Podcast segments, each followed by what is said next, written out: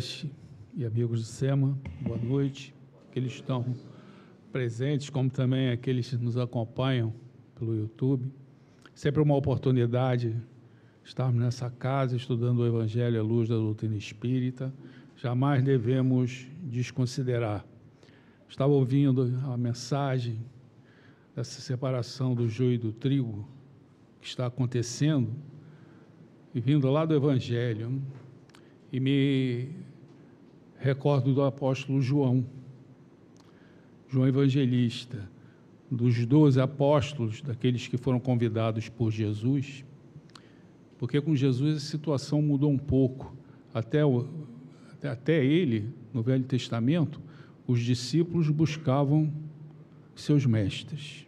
Com Jesus, o mestre foi buscar os seus discípulos. E João, pescador, era um garoto com 16, 17 anos.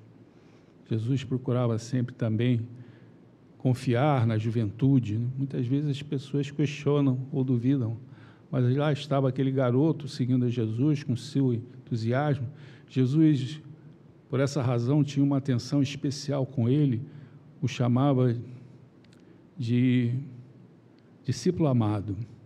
E o Espírito Ramatiz nos ensina que ele viveu cerca de mil anos antes, numa outra reencarnação importante, como profeta Samuel. Samuel foi o último dos juízes e o primeiro dos profetas do povo hebreu. O livro dos juízes é aquele período em que o, o povo judeu, depois de viver 40 anos no deserto, chegou por fim na terra prometida e quando eles lá chegaram, começaram a viver em dispersão, isto é, durante a viagem, estávamos todos unidos, enfrentando a dificuldade.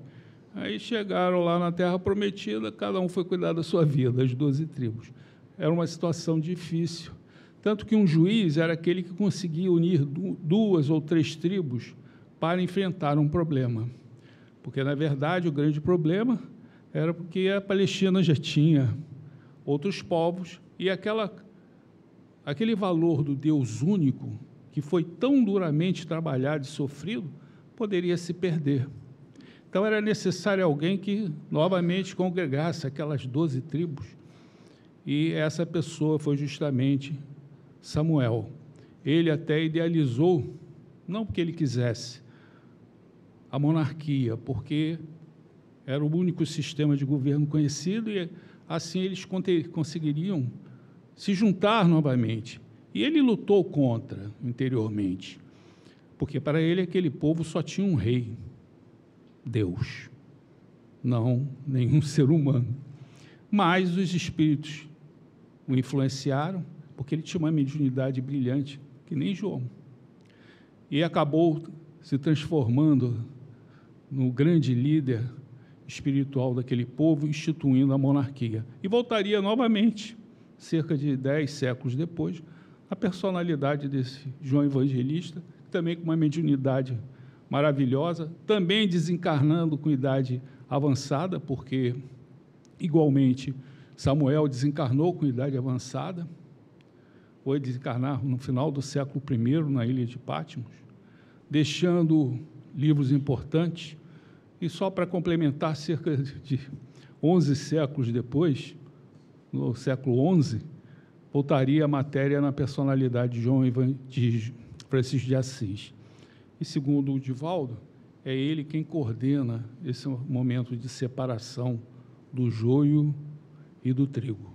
E como João, por sua condição espiritual e por sua mediunidade, ele deixou escritos importantes, duas cartas, deixou o Apocalipse, aquele, aquele texto que nos fala justamente desse momento de separação do joio e do trigo, claro que trazido dois mil anos atrás, era repleto de símbolos, como o outro Apocalipse de Daniel, mais antigo ainda, cheio de símbolos, porque, na verdade, estávamos falando de acontecimentos que se dariam posteriormente, e por essa razão muitos não conseguem entender. Você lê o Apocalipse, parece ter uma simbologia muito grande, mas pasmem, muito daquilo que está repleto de símbolos está quase se tornando literal. tem umas coisas assim bem diferentes. Né? Por exemplo, lá nós encontramos que o rio Eufrates vai secar. E o rio Eufrates está secando. Lá no Velho Testamento vemos também que, nesse período de separação do joio e do trigo, o Monte das Oliveiras será calcado e, rachará. Monte das Oliveiras. Aquele que fica junto a Jerusalém. Jesus descia, você via Jerusalém de cima, e há algum tempo atrás, há pouco tempo atrás, entenderam construir um hotel ali. Beleza, né? tem tudo, você tem a visão de Jerusalém maravilhosa, de cima, tudo de bom, para uma cidade que recebe peregrinos anualmente aos milhares. Né? E aí começaram a fazer as, as avaliações necessárias e chegaram à conclusão que era impossível construir um hotel ali, porque o Monte das Oliveiras está rachado. Então, aquilo que nos parece longe, simbólico, está bem aí. E, além desse uh, Apocalipse, que foi estudado até por Isaac Newton. Isaac Newton pegou os dois Apocalipse mais importantes, Daniel e de João, e estudou. Todo mundo pensa que só caiu a maçã na cabeça e ele saiu divulgando as leis da física. Não, não ele era um grande teólogo e achou que esse processo iria se, se dar por volta do ano 2066. É um cabeção, né, gente? No século XVII, ele é quase acertou a mosca. Mas ele era o Isaac Newton, né? E o próprio Evangelho de João é diferente. Se você leu de Marcos, Mateus e Lucas, é uma coisa bem parecido. Por isso são conhecidos como sinópticos. Quer dizer, você olhando assim de uma visada, eles são bem semelhantes. O de João é totalmente diferente. Foi o último a ser escrito. Claro que ele ia repetir aquilo que pessoas, os outros já escreveram, não. Por essa razão, foi de mais difícil aceitação para entrar no cânon do, do Novo Testamento foi aquele que, que, se mais discutiu, justamente por ser o mais diferente, trazendo aí as, com a sua sabedoria né, os posicionamentos espirituais que lá nós encontramos. E, embora seja espiritual, em João também encontramos até informações que nos falam justamente a certeza, dessa historicidade de Jesus. Né? porque sempre, desde o, o racionalismo, essa historicidade é exigida, né? porque muitos pensam que Jesus foi uma lenda, outros pensam que foi é um mito. Não, Jesus teve presença histórica e que tem, quem está comprovando isso justamente é a arqueologia. E tem uma passagem de João que vai contra tudo o que se tinha conhecimento da antiguidade, aquela cura do paralítico da piscina de Betesda. Ficava perto de onde do portão de Jerusalém, onde entravam os animais para serem é, mortos, né? lá no templo de Jerusalém. E lá João fala que as águas marolavam e os anjos do, do Senhor desciam e as criaturas ficavam boas, e tinha um paralítico que estava há muito tempo lá. Isso não existe referência nenhuma sobre isso em outras em outros escritos antigos, só no Evangelho de João. Será que o Evangelho de João é tão diferente assim? Isso, isso é um problema. E mais, ele falou que essa piscina de Betesda tinha cinco alpendres. Todo mundo procurou uma piscina com a forma de um pentágono, com cinco lagos. Não, aqui existe é uma retangular, mas é dividida ao meio. Na verdade, são duas piscinas. E ele referenciou isso. E mais, hoje se tem ideia que aquela piscina de Betesda, na verdade, era um templo romano a um deus chamado Asclépio, que era aquele que cuidava da saúde. Naquela época não tinha hospital, gente eram esses templos onde as criaturas iam em busca do, entre aspas, né, de um cuidado para a sua saúde.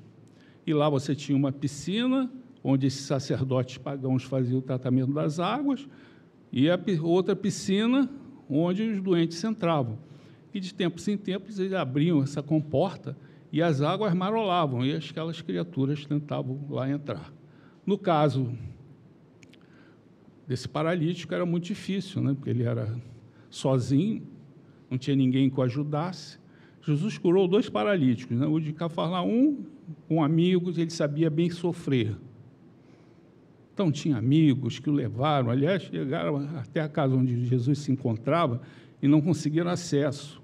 Aí, o que aqueles quatro fizeram? Levaram Jesus até o, o telhado né, da, daquela pequena casa, tiraram aquela placa de massa, que era o teto, e daqui a pouco içaram aquele homem né, na frente de Jesus. Vejam como ele era diferente. Tanto que Jesus se emocionou com aquilo e falou: Olha, os teus erros estão perdoados. E aí deu um problema, porque os sacerdotes, não, só quem pode perdoar é Deus. Não, mas eles estão perdoados. E aí Jesus, o que é mais fácil? Eu falar que os erros dele está, estão perdoados ou eu fazer com que ele ande? Claro que é fazer, falar que os seus erros estão perdoados, que isso até eu posso falar, né? Os teus erros estão perdoados. Não vai valer nada, mas eu estou falando. Não é? Vamos continuar lá com os teus erros. E ele curou. Esse de estava na piscina de Betesda, não tinha ninguém, era de ser uma criatura que não, não tinha entendimento daquilo que ele estava passando. Eu, como encontramos lá no Evangelho segundo o Espiritismo, o bem e o mal, sofrer, porque sofrer todos sofrem, certo? Todo mundo sofre. Então você tem que bem sofrer, aceitar. E essa criatura lá de da piscina de de Jerusalém, não sabia sofrer. Tanto que não tinha ninguém para ajudar. E Jesus, nesse caso, curou apenas o corpo. Ó, oh, eu vou, vou, te, vou trazer saúde para você. Aliás, até perguntou: você quer ser curado? Parece uma pergunta sem sentido, mas tem um sentido. Porque tem pessoas que estão acostumadas com aquela doença, com aquela situação, que não querem ser curadas. Você quer mesmo, mas curou apenas o corpo. Né? E depois, pela narrativa, nós vamos entender que esse homem realmente era difícil. Por quê? Jesus curou num sábado e todo mundo conhecia ele. E aí já estava ele, todo serelepe, levando a cama dele né, nas costas. E aí os sacerdotes, peraí, quem. Você não pode fazer isso num sábado, carregar uma cama nas suas costas. Né? Quem fez isso? Ah, não sei, foi um homem que chegou lá e me curou. Jesus nunca ficava para receber né, os agradecimentos. Tá bom. Só que lá no templo, ele reconheceu a Jesus, foi ter com ele. E Jesus, olha, não erre de novo, hein? por favor, não vai ter mais essa moleza. Não erre de novo. E aí ele foi até os sacerdotes para mostrar onde estava o mestre. Ele sabia o que estava fazendo. E Jesus foi pressionado. Então, esse evangelho de João, que parece um evangelho do Espírito, ele tem até umas raízes importantes que mostram a historicidade daqueles temas, daquele, desse livro. E tem também um diálogo muito bonito, que é aquele entre Jesus e Pôncio Pilatos, lá no pretório romano, lá no, na sexta-feira da crucificação, porque Jesus fora julgado durante a noite por, por Caifás, que era o sumo sacerdote, mas a sentença era de morte, eles precisavam da anuência romana. Aí levaram cedo Jesus lá para Pôncio Pilatos, que era o governador romano da Judéia. E é um diálogo impressionante.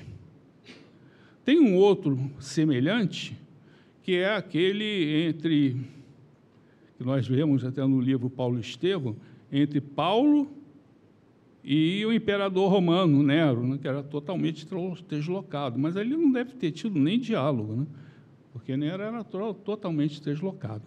Mas no caso de Pôncio Pilatos, ele estava sendo é, premido a acusar Jesus de quê? Uma acusação política, de que ele seria o rei dos judeus. É uma acusação política. E aí tem início esse diálogo descrito por João, quando, então, Pôncio de Pilatos pergunta a Jesus se ele era realmente o rei dos judeus. Tu és o rei dos judeus? E ele esperava uma resposta. Só que Jesus não respondeu, fez outra pergunta. Já deve ter ficado bastante. Aliás, já estava bastante irritado, né? Já estava cuidando de mais dois ladrões, no processo de dois ladrões, numa sexta-feira, pela manhã, acordava tarde, teve que acordar mais cedo, ainda tinha que ficar julgando aquele homem que para ele não tinha culpa nenhuma. E aí Jesus, de ti mesmos diz isso, ou os outros te disseram? Jesus queria pautar a sua resposta, e para isso ele precisava saber se aquela pergunta de Pilatos era de juízo dele ou dos sacerdotes. Porque se fosse juízo dele, a resposta de Jesus seria negativa. Mas se fosse dos sacerdotes, teria um cunho religioso e a sua resposta seria afirmativa. E aí Pilatos, irritado, deve ter falado: Olha, foram os teus que me te entregaram a mim. Então estava bem claro, era o juízo dos sacerdotes. Então a resposta de Jesus seria afirmativa e foi de forma indireta. O meu reino não é deste mundo. Bem afirmativa. E aí Pilatos, ah, mas tu tens um reino, tu és rei. Tu estás dizendo isso, mas eu vim à terra para chamar, trazer para o homem manifestar a verdade. E aí esse diálogo se encerra com uma pergunta de Pilatos para Jesus, que o homem vem perseguindo desde então, ou sempre perseguiu. O que é a verdade? perguntou Pilatos para Jesus. E o diálogo se encerrou aí. Adiantava Jesus responder alguma coisa? Ele estava em frente à própria verdade e perguntou hoje para Jesus o que é a verdade.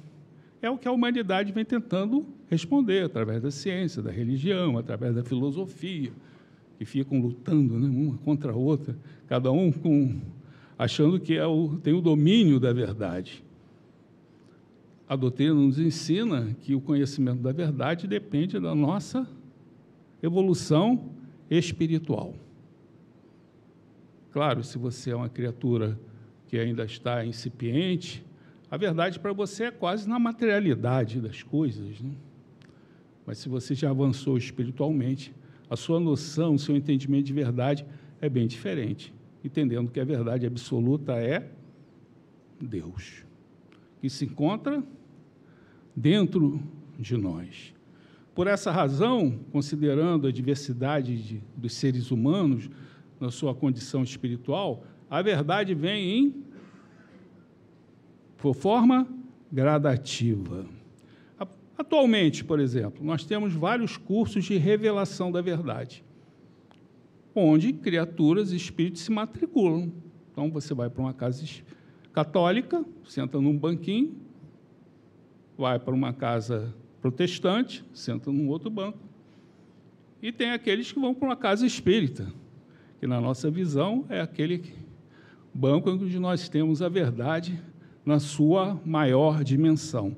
Entretanto, embora variando a nível coletivo, a verdade individual, individual é a mesma, que é a caridade e o amor. Quer dizer, eu, embora eu possa estar sentado nesse banco aqui e alguém lá na igreja protestante ou católica, a verdade individual é que nós temos que fazer a caridade e o amor. Se nós não fizermos isso, nós certamente não iremos é, avançar.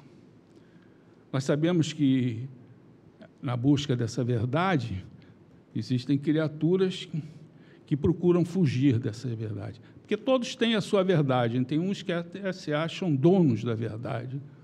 Cada um tem a sua verdade e se acha dono. E mais, na verdade, muitos às vezes procuram fugir também da verdade, criando para si o quê? Ilusões. A ilusão é você cria. O que é ilusão? É uma coisa que, que não é verdadeira, mas para você, você acha que é. Isso é uma ilusão. O Hitler, na segunda final da Segunda Guerra Mundial, ele movimentava exércitos que só existiam no papel. Já não tinha exército, mas quase nenhum, tudo derrotado. Então, isso é uma ilusão. A ilusão é como se fosse uma anestesia. Você cria para fugir de determinada situação, mas ela tem prazo para terminar. Então, existem é, ilusões que são, olhando gradativamente, são muito problemáticas, mas tem outros que não. Mas tem umas que eu acho que é muito problemática, é que você pensar, por exemplo, que você é apenas esse corpo. Isso é uma grande ilusão, não é? Graças a Deus, aqui na doutrina espírita, nós sabemos que não sofremos dessa ilusão, que são ilusões que podem ser catastróficas. E com relação à verdade, né, ainda tem uma outra questão que nós temos que refletir, porque as verdades nos levam sempre a modelos mentais, né, que a sua verdade nela está estabelecida. Atualmente, já há algum tempo, se fala muito, até nas grandes corporações, né, na questão do paradigma. Paradigma é, uma, é um modelo, é, é quase a, a verdade que está no modelo mental das criaturas. E você romper com paradigmas é muito difícil. Jesus rompeu o paradigma, um paradigma importante, que era o mundo mundo é o sistema de valores materiais. Por essa razão, pagou com a própria vida. Então, você romper um, um paradigma é muito difícil. E tem um exemplo que eu li uma vez que representa muito bem isso. Por exemplo, hoje nem se fala mais um pouco nisso, né? A maioria das pessoas não usa, você está usando relógio, mas a maioria nem usa, porque você tem o celular. Mas há 50 anos, né? Quase que era um acessório fundamental você ter um relógio. Né? E há 50 anos, quem fabricava os melhores relógios eram os suíços, né? caros. Né? Quem é garoto naquela época, eu vou ter um relógio suíço. Hoje não tem mais nada disso. Mas, em determinado momento, para os suíços, um relógio bom tinha que ter o quê? Aqueles mecanismos maravilhosos, né? Com molas, com, é, enfim, todas aquelas é, peças mecânicas naquele complexo né, maravilhoso, né, até que os, alguém trouxe o quartzo. Os primeiros a receberem essa proposta de fazer um relógio de quartzo foram justamente os suíços, que eram os melhores, né? Não, o quartzo não. Porque um relógio, para ser um, é o modelo mental né, deles, o paradigma deles era esse. Um relógio tem que ter todas aquelas. todos aqueles implementos. Né? O quartzo não tem. Não queremos isso. Aí os japoneses, ah, nós queremos. Eles perderam todo o mercado, ficaram só com um nicho pequeno de mercado. Então vocês vão entendendo como esses paradigmas que são criados modelos mentais são importantes. Quando você traz alguma coisa nova. Por exemplo, nós estamos ah, passando agora o livro Mensageiros. Aliás, o filme, né? Não vi, então não, não vou dar juízo de valor, porque eu não vi. Mas a obra, sim, do, do nosso André Luiz. Kardec codificou a doutrina e trouxe as bases da doutrina. Evidentemente que, posteriormente, Chico Xavier foi, competiu trazer uma série de outras informações que viessem a somar as de Kardec, não substituir. Né? Informações que viessem somar. Se nós lemos as obras de Chico Xavier e André Luiz, naquela sequência da série Nosso Lar, são várias informações. Ministério da reencarnação. É quase como se a nossa, e é a verdade, a nossa vida na matéria é um reflexo da vida no mundo espiritual, e tem que ser assim. Mas quando o Chico psicografa, termina de psicografar e é vendido no nosso lar, há uma reação enorme contra ele. De católicos? Não. Nem leem, nem liam esse livro. De protestantes? Não. Mas de espíritas. Reações exaltadas. Mandaram dezenas, centenas de cartas contra o Chico Xavier. O problema é que o Chico Xavier era uma antena inigualável. Nunca haverá, na minha visão, alguém como ele. E o problema não era a carta em si, é o que vinha agregado com a carta, né? Que ele sentia aquelas vibrações. Então existem diálogos entre o Chico Xavier e o presidente da FEB, ele relatando que a vida dele estava ficando insuportável. Tanto que quando André Luiz chegou, Chico, vamos fazer então agora o livro Os Mensageiros. Não. Não dá. Não dá. Tanto que o Emmanuel teve que interferir e levou o Chico Xavier lá em nosso lar para uma passagem mais demorada, para que ele tivesse forças para vencer essa reação que hoje nós está todo mundo indo para o cinema, feliz da vida, né? Mas isso custou a Chico Xavier. Por quê? O modelo mental. Você traz alguma coisa nova, vem uma reação. Claro que você não pode, como eu, e vamos frisar novamente, uma coisa nova que some a base do edifício da doutrina espírita, que é Allan Kardec. Não que queira mudar a base, aí não é novo. E não deve ser considerado. E Jesus se apercebeu disso e orientou bem o Evangelho com relação a esse aspecto. Por quê? O Evangelho foi trazido num campo de tradições muito, antigas.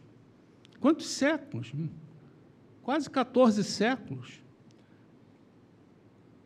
A Torá, os livros da Torá, tinham mais de 600 prescrições da lei. Esse era o conjunto básico Claro que os dez mandamentos trazidos por Moisés, esses, sim, são fundamentais. Mas existiam outras prescrições que eram sociais, de caráter social, que não tinham importância nenhuma, como jejuar segundas e quintas-feiras. Ah, mas aquelas, os dez mandamentos de Moisés, esses representam quase como se fosse uma rocha.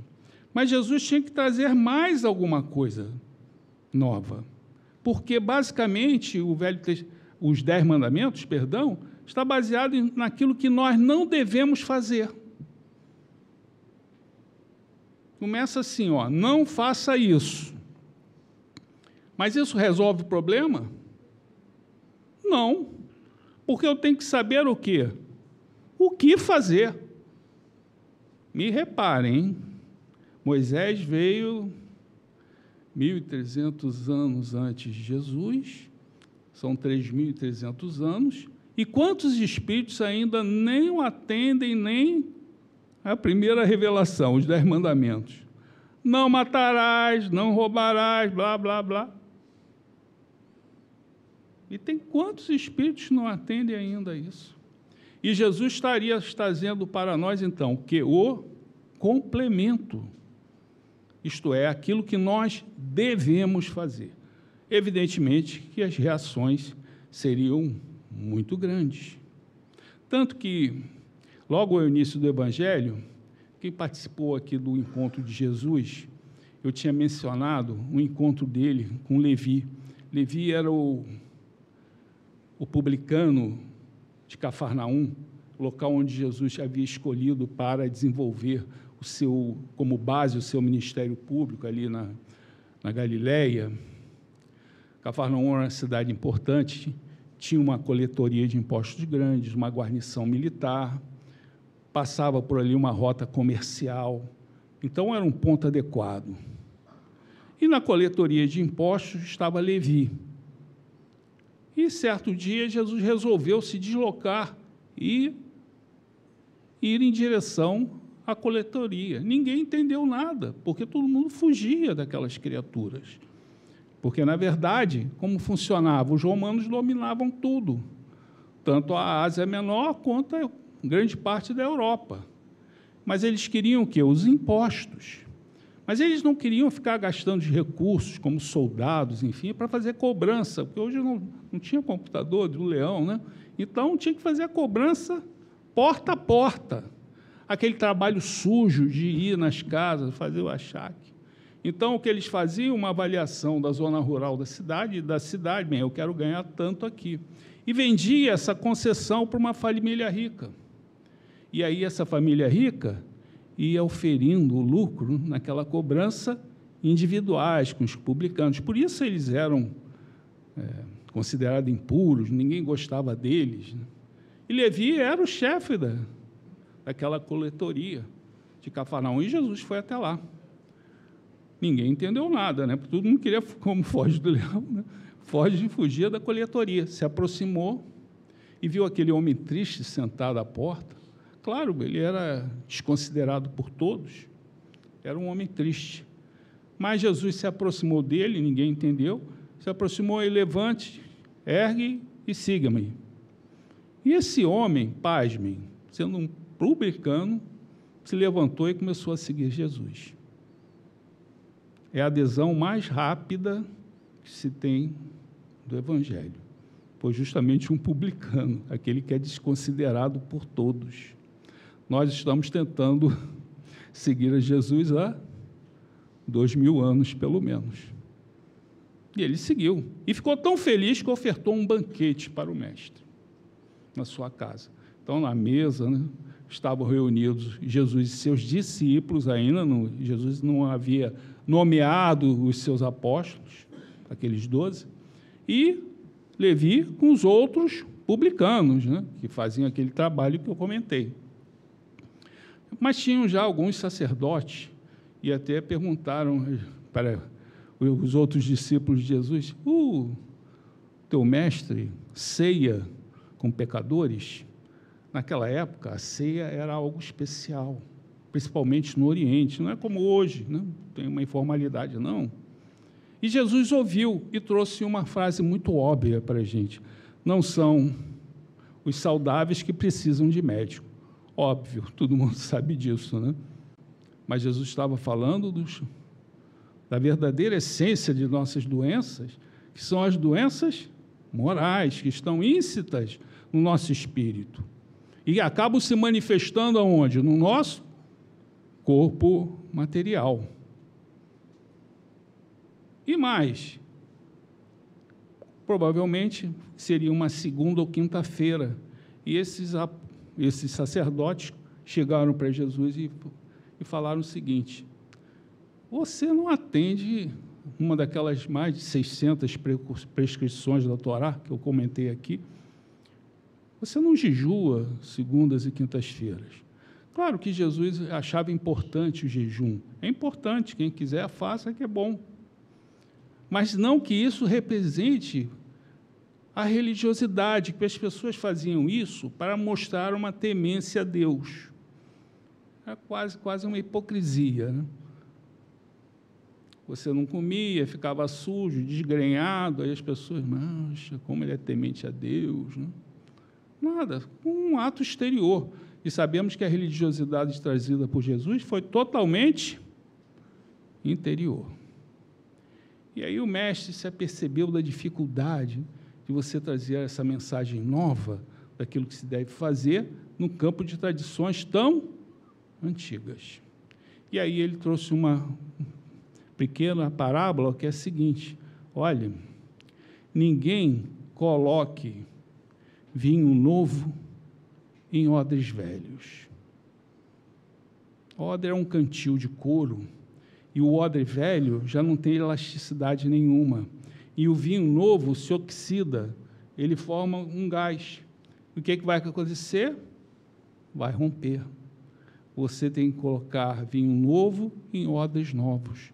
Ou ninguém repare, costure o vestido velho com um remendo de pano novo. Lembrando que naquela época não tinha loja nem nada, né? Todo mundo tinha que sair reparando os seus, as suas roupas. Mostrando justamente essa dificuldade. E quem já teve a oportunidade de ler ou acompanhar o curso que foi dado do livro Paulo Estevão, vai identificar uma passagem muito importante, porque Paulo, gente, era um doutor da lei. Ele sabia bem desses riscos. E a, e a igreja de Jerusalém, tentando se acomodar frente àquelas tradições, estava justamente se judaizando. E ao final da primeira viagem missionária, por volta do ano 49, Paulo foi com Barnabé, porque ele foi chamado na igreja. Ele queria levar esse evangelho para a gentilidade. Mas por aquela igreja, antes de você ser um cristão, você tinha que ser um judeu, isto é, você tinha que circuncisar. Quer dizer, Paulo, esse foi o grande risco da mensagem cristã se tornar mais uma seita judaica. Naquela época tinham 26 seitas, é 27, mole. Num campo de tradições tão antigas, com um modelo mental de religiosidade exterior, Jesus falando, o reino de Deus, gente, está dentro de nós. Deus está dentro de nós. E nós vemos ali os, os problemas, Paulo tem, com a sua percepção, com a sua experiência, sabia que o cristianismo só teria sucesso se ele rompesse com essas tradições e fosse levar o evangelho. E ele conseguiu fazer isso com a ajuda de Pedro, e o evangelho foi levado para todas as comunidades que ele fundou na Europa, na, na Ásia Menor, enfim, ele chegou a ir até a Espanha. E o mestre também procurou ressaltar, lá no Sermão da Montanha, é porque aí é o tema que nós estamos falando aqui, está no Sermão da Montanha. E é justamente sobre a lei e os dois testamentos. No Sermão da Montanha, nós encontramos toda a base doutrinária do cristianismo. Foi trazido com cerca de seis meses de ministério público. Porque Jesus foi, né? Primeiro precisava receber assim um reconhecimento de João Batista, que era o grande profeta da época, o maior deles. Então, ele tinha que ser reconhecido e foi reconhecido. Ele é o Cordeiro de Deus. Se transferiu para Cafarnaum, começou a fazer a sua pregação, começou a chamar alguns discípulos para si. Evidentemente, ele tinha dificuldades, como é que ele poderia chamar atenção para a sua mensagem? Jesus teve três anos, gente. Três anos para saber trazer o seu evangelho. Sabe o que é isso? Numa, é, numa região totalmente desconsiderada, numa época que não tinha nenhum recurso tecnológico, ele começou a se utilizar do que? Das curas, do afastamento dos espíritos obsessores isso atraía as pessoas. Todo mundo queria, ainda hoje, se tivesse algum curador aqui na frente, ia ter uma fila enorme, com todos os recursos de saúde que nós dispomos hoje. E ele começou assim a fazer, atraindo, mas teve um momento que ele, eu tenho, agora eu tenho que trazer a base da minha mensagem. E ele trouxe então no Sermão da Montanha. O Sermão da Montanha tem as bem-aventuranças, lembrando como introdução fundamental, as bem-aventuranças estão conectadas. Na essência, bem-aventurado é feliz. E felicidade, gente, só existe. A felicidade real é com evolução espiritual. Quando você chega à verdade absoluta, é Deus que está dentro de si. Felicidade na terra é relativa. Isso aqui é um planeta de provas e expiações. Vamos estar a caminho de regeneração. Então, se você olhar as bem-aventuranças, elas estão interconectadas entre si, como se fosse uma escada evolutiva que não nos compete aqui analisar. Mas é muito bonita ao se, ao se ter esse entendimento da sua conexão, da sua conectividade, como se fosse uma escada. E é interessante que depois você cai em si, essa escada é essencial ao infinito, na evolução que nós temos que que fazer. Depois Jesus definiu a essência do cristão. O cristão é o sal da terra. O sal só tem valor. O, o sal por si só tem valor? Não. Só quando ele está catalisando a comida. Como cristão, também só tem valor quando ele está catalisando aqueles com, com os quais ele convive. Então, aqueles que se afastam do mundo a título de espiritualidade são o sal do mundo da terra? Não. Ou o cristão é a luz do mundo. A luz, como sal, só tem valor quando está iluminando as criaturas. E na sequência ele falou: Olha, eu não vim destruir a lei. A lei que ele fazia referência era a lei de Moisés, não aquelas mais de 600 prescrições da Torá, mas os dez mandamentos de Moisés. Mas, e aí vem as traduções, porque nas traduções mais comuns, a maioria, colocam que Jesus teria afirmado: Eu não vim destruir, mas eu vim cumprir a lei. Ora, bolas, cumprir todos nós vamos ter que cumprir. Não é privilégio nenhum de Jesus. E, pela, e aqueles que entendem grego, como o professor Torres Pastorino, ele coloca que a, a tradução certa, e sabemos que a língua grega é bastante rica, não é cumprir, mas é complementar. Eu não vim destruir, mas vim complementar. Com o quê? Com aquilo que nós devemos fazer. Então, o Sermão da Montanha é, representa todos aqueles complementos que nós. a lei daquilo que nós temos que fazer. Por isso que são dois testamentos. Aquele, não é possível ter um e o outro serem diferentes. Um é complemento do outro. E a doutrina depois viria nos ensinar, como terceira revelação, né?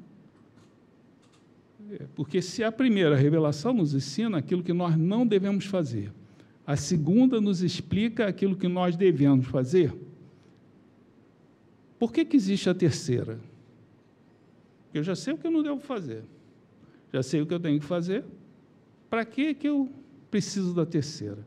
É a graça de Deus explicando a gente por que nós devemos fazer aquilo que Jesus nos ensinou. Né? Então, muita paz a todos e fiquem com Deus. Né?